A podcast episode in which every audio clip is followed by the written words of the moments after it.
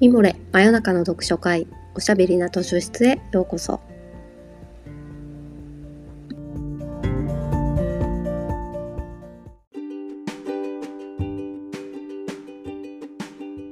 こんばんはナビゲーターの講談社ウェブマガジンミモレ編集部のパタヤンこと川端です。おしゃべりな図書室では水曜日の夜にほっとできて明日が楽しみになるをテーマに皆様からのお便りをもとにおすすめの本や漫画、紙フレーズをご紹介します。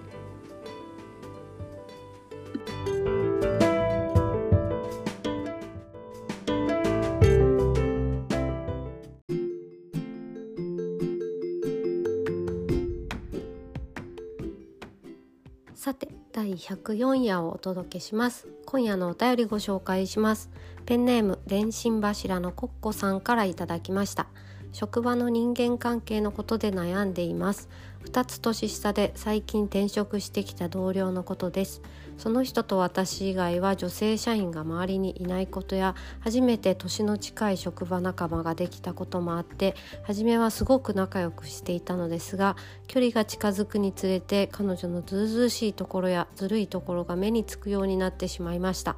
彼女にイライラしたり大人げない排除や意地悪をしたくなってしまう自分にもまた落ち込みます。何かスカッとして気持ちが明るくなるようなお仕事小説があれば教えてください。といただきました。ありがとうございます。なるほどね。ありますよね。そういうこと。スカッとするお仕事小説というリクエストをいただいたんですが今日の勝手に貸し出しカードは高瀬純子さんの美味しいご飯が食べられますようにという小説にしました。先にお伝えしますとこれスカッとする小説じゃないかもしれない。お仕事小説でもないかもしれないですね。まあ、職場がえっとテーマにはなっているんですけれどもどういう仕事をしてその仕事でサクセスしていくっていうようなタイプのお仕事小説ではないです。でもなんでこれにしようって思ったかっていうとあのちょっとまあ電信柱のコッコさんと状況が似ているかもしれないなっていう少しイラッとさせるような女性が出てくる小説なのでこちらにしました。どんなお話かなんで今日これをおすすめしようと思ったのかこの後詳しくご説明したいと思います。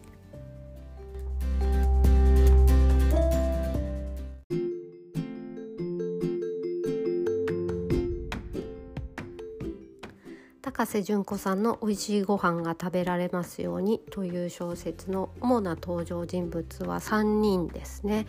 えー、男性の二谷さん二谷くんというまあ、割といろんなことをそつなくこなすというかそこそこ職場でうまくやっている、まあ、ごく一般的な男性社員っていう感じの二谷さんと、えー、女性のその同僚のお塩さんお塩さんは割と頑張り屋さんで、はい、いろんなことをこう真面目に考えるタイプといいましょうか。でもう一人その同僚の足川さんっていう女性の3人が出てきます。で新谷さん目線の視点で描かれる章と押尾さん目線の章とに分かれていて、まあ、2人から見た足川さんっていう感じの作りですかね誰が主人公っていうことでもないですねお塩さんだけに共感するっていう感じでもないし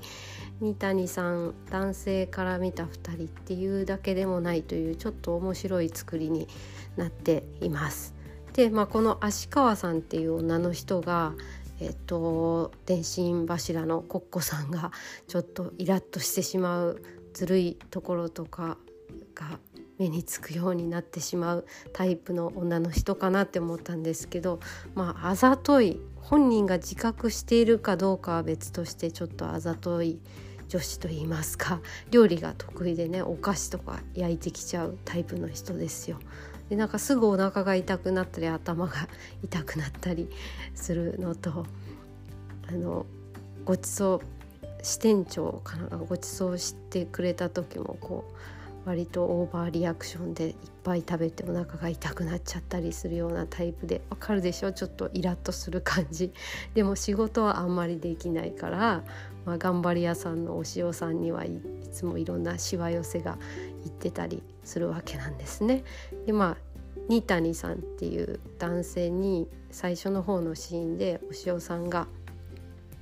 私足川さんが苦手なんです」っていうのを飲みながらちょっと告白するシーンがあってそこがまあこの話の全てというかとってもいいシーンなんですけど で足川さんのこと苦手なんですよねって言った後のビールを飲むところがすごく好きなんですけど私は目を合わせたままビールを飲む。ゆっくり飲んだら嫌味っぽくなると思ってわざとちょっと早くごくごくごくと一気に飲む。行っちゃったって感じを出すために。であります。いいでしょう。なんかこの分かりますよね。ゆっくり飲んだら何ていうかチクったっていうかこう悪の共有みたいな感じだけどあちょっと飲んだついでに言っちゃったっていうおちゃらけお茶目さを演じているっていうことをわざわざ描写しているところがすごくいいなと思ったりしました。でもまあ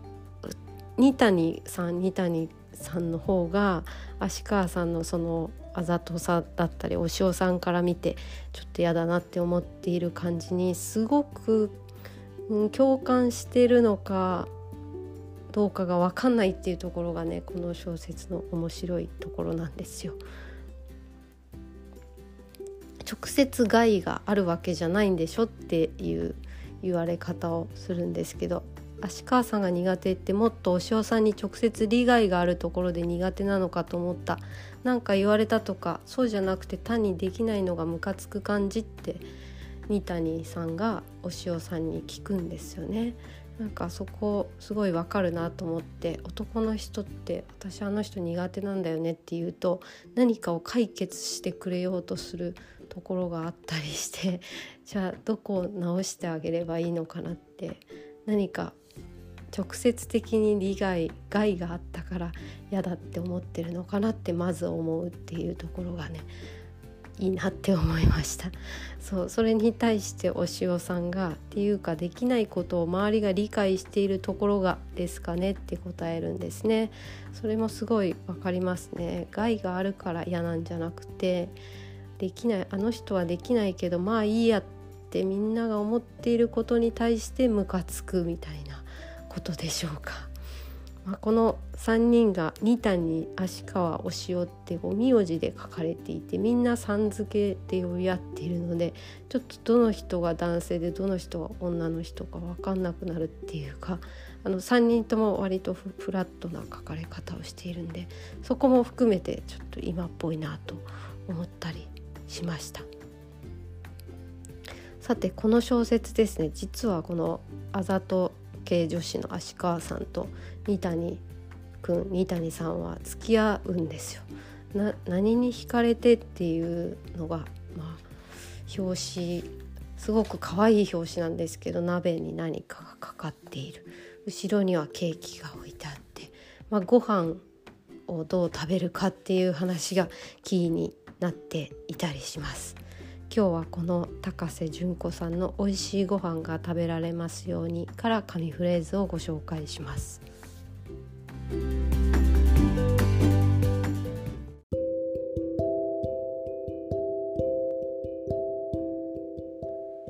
他人に頑張れって言って励ますのってすごい簡単じゃないですか。自分を励ます方が絶対難しい。今でもそう思っているのにチアの派遣会社に入るんだから不思議。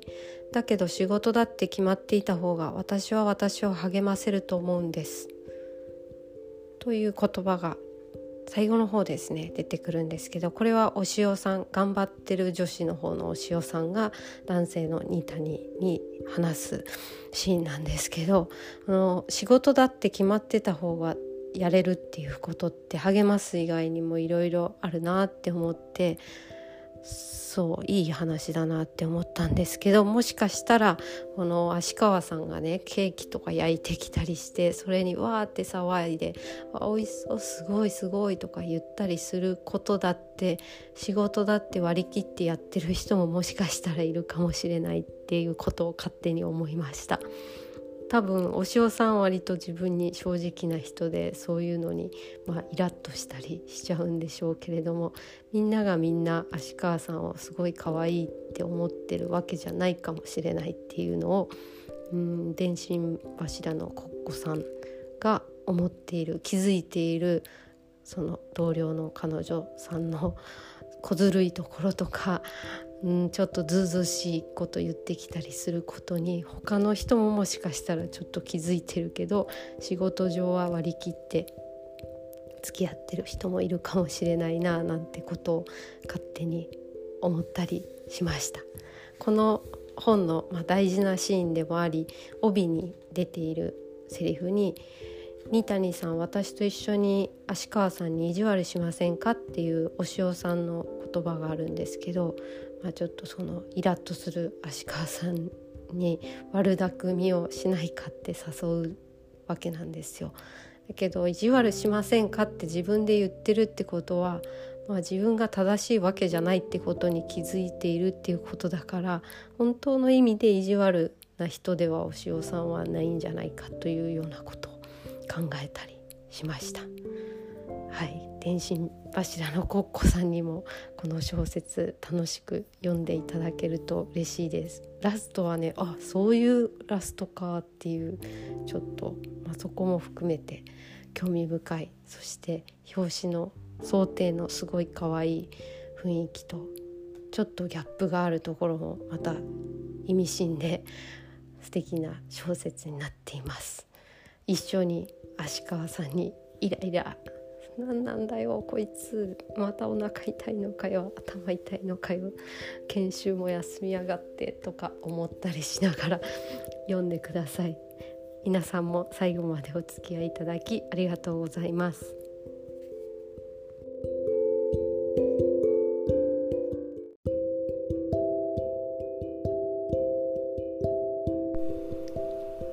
さてそろそろお時間になってしまいました。真夜中の読書会おしゃべりな図書室は皆様からのお便りをもとにいろいろなテーマでお話ししたり本を紹介したりしております。ミモレのサイトからお便り募集していますのでぜひご投稿ください。